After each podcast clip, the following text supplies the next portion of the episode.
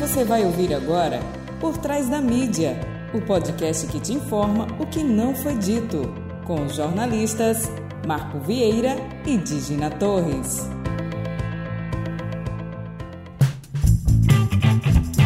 Olá, eu sou Marco Vieira. No ar, mais um episódio do podcast Por Trás da Mídia. Neste último programa de 2021, faremos uma retrospectiva dos episódios mais ouvidos ao longo do ano. Foram 1.161 minutos de conteúdo em 35 episódios, sempre abordando temas necessários à sociedade brasileira.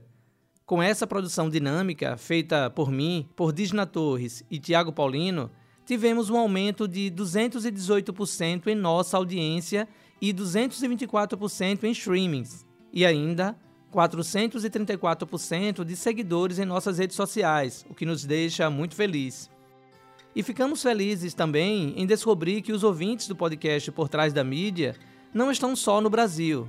Brasileiros nos Estados Unidos, Inglaterra, Irlanda, Panamá, França, Equador e Japão também nos ouvem. Thanks, merci, gratias, arigato muito obrigado pela sua audiência. Mas os desafios continuam e precisamos de você para continuar produzindo jornalismo independente, dinâmico e de qualidade. Pretendemos em 2022 fazer mais reportagens externas, além das entrevistas que produzimos aqui no estúdio da Audiolibre Produções, a nossa parceira. Para que isso seja possível, participe da nossa campanha de financiamento coletivo no site www.catarse.me. Em buscar projetos, você digita podcast por trás da mídia. Daí escolhe uma das cotas mensais a partir de 10 reais.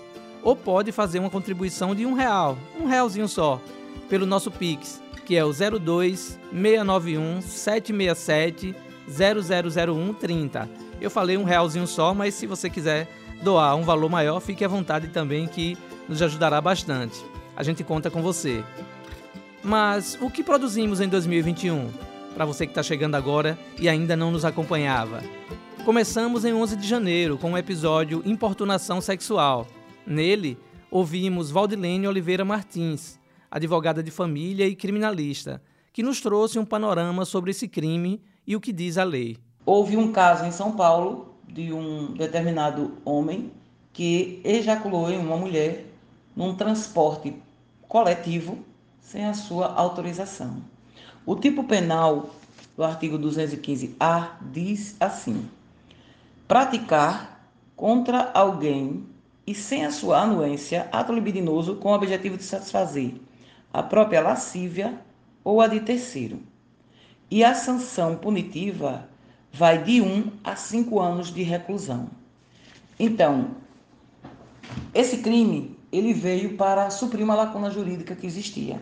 Antes dele, existia a importunação ofensiva ao pudor, que era uma contravenção penal punida com multa, né, que se que se tipificava como apenas o assédio verbal, né, quando alguém importuna outra pessoa em local público ou acessível ao público de modo ofensivo ao pudor. O problema dessa contravenção penal é que nunca dava em nada, né, punida com pena, e o bem que essa contravenção tutelava era o pudor público. A liberdade sexual da pessoa era esquecida. E a importunação sexual ela veio para garantir, né, para tutelar a liberdade sexual da pessoa. E também abordamos temas como negacionismo, desapego, descriminalização da maconha, Pesca no Brasil, um panorama do programa de implantação de cisternas no semiárido brasileiro, entre outros. E os três mais ouvidos foram: em terceiro lugar, ficou o episódio Conflito entre Gerações, que foi muito massa fazer, eu me diverti bastante. Falei em papo, né? Mas será que papo é cringe? Será que eu estou ultrapassado ou não? O que, é que você acha, Disney? Olha, eu acho que nós três aqui estamos bem ultrapassados, hein? Eu que é acho. Isso, que, que é isso. Bom, eu, já, eu, já, eu sou millennial. eu sou millennial, tá? Eu sou, eu sou millennial. Eu sou de 74, mas eu não uso pochete. É, eu, eu, sou da geração depois de Xuxa pra cá, depois de Pokémon, né? Caverna do Dragão. Eu sou da geração do litrão e que gosta de raça negra, gente. É a minha geração. Porque agora já é cringe, né? Gostar de litrão é um, é um, é um tal de cringe. Que é cringe. Porque essa palavra aí, eu acho que essa definição de cringe é complicado, né? Descobrir o que, que é isso. Vamos então perguntar a, a, geração mais nova, né? O pessoal isso. dos anos 2000, a geração Z, né? A geração Z agora. Então a gente, vai, a gente convidou é uma, uma pessoa ilustre, principalmente para mim, porque a convidada é minha irmã mais nova, minha caçula, da geração 2000. É, Mariana Nunes, que é estudante de farmácia do campus é, de Lagarto da UFS, ela vai falar um pouquinho sobre essa, essa nova, essas novas tendências, né, que a gente está ficando um pouco ultrapassada. Para você que não, para você que não está em Sergipe, Universidade Federal de Sergipe aqui. Vamos lembrar que a gente está ampliando para todo mundo aí. Mas, por favor. Então, Mariana, você pode explicar para a gente essas novas tendências, esse uso do termo cringe, essa coisa da geração TikTok, né? Que você manda muito bem, por sinal, que eu, que eu acompanho algumas coisas. Você pode, por favor, explicar para a gente? O termo cringe, cringe como surgiu, é dizem assim, se você precisar pesquisar é porque você já é. Imagina uma família com cinco seis pessoas e com gerações diferentes, cada um querendo viver no seu mundo porque era melhor aquela época, que as músicas daquela época eram melhor, que as brincadeiras da época era melhor e agora não presta, que o jovem hoje não quer saber de nada, né? Então, se a gente não tiver realmente num, num, num consenso, né, e não, não promover o diálogo, realmente gera conflito. E aí eu queria fazer uma, uma perguntar para Mariana também, se por acaso alguém se inscrevendo pelo WhatsApp, Mariana. É, Mariana, bom FDS para você? E o que é que você interpretou desse FDS? Olha, para mim, até umas semanas atrás, FDS era fim de semana. você tá você tá cringe, viu, Mariana? Em segundo lugar, ficou o episódio Desmilitarização. Você sabe o que significa? Episódio da nossa série sobre segurança pública. Tirando um pouquinho o foco de ser militar ou não, eu acho que o que mais preocupa a sociedade é ter uma polícia que seja minimamente, né, e eu coloco minimamente porque a gente tem visto coisas é, de certa forma absurdas, mas minimamente legalista, cumpridora da lei. Né? Esse é o primeiro passo, né, você trabalhar dentro dos marcos legais, é o primeiro passo para que você possa se inserir num quadro de proteção ao cidadão, de proteção a todos, né, e apenas repressão nos marcos da lei aqueles que estão violando a lei. Sem estereótipos, sem preconceitos, né, sem diferenciação de locais. Eu acho importante isso que o senhor colocou, porque é, o senhor falou sobre a questão do, do, da mudança. Né? O Exército tem uma finalidade, a Polícia Militar tem outra. Né? E a ideologia, né, o cara se sentir um guerreiro, como o senhor bem bem colocou, acaba essa visão, né? O exército existe para combater o inimigo, aquele que ameaça a pátria e tudo mais. Então, se o policial ele absorve essa ideia de, de guerreiro que vai lutar, né? A forma com que ele vai tratar o cidadão é como inimigo, né? Ao invés de ser, vou lá para resolver a questão que está afligindo o conflito, solucionar aquele é, conflito isso lá. ainda resvala, né, Marquinho? Desculpe, te, te, só para complementar o que você disse, ainda resvala um pouco na, no senso comum também, é, né, que, que às vezes acredita que a função da polícia tem que ser essa de combate, né, de... Né, de... Complementando, Tiagão, é, uma das coisas que eu observei, né, que assim, o impacto quando você usa esse, né, se sente esse guerreiro, é, é ruim, tanto para o policial quanto para a própria sociedade, né? Então, a gente tem dados de, eu acho, quase 200 policiais mortos no ano passado. 5.600 pessoas mortas diretamente pelas forças policiais. E, em primeiro lugar, o episódio com a primeira parte da série sobre segurança alimentar, em que entrevistamos Amanda Ornelas, presidente do Conselho Regional de Nutrição da Quinta Região.